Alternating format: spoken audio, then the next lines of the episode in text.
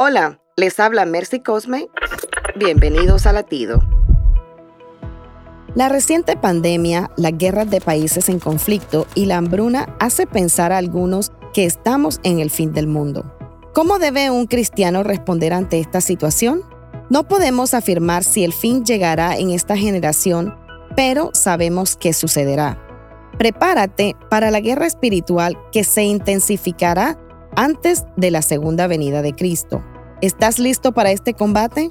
No estamos destinados al castigo, sino a la salvación a través de Jesucristo.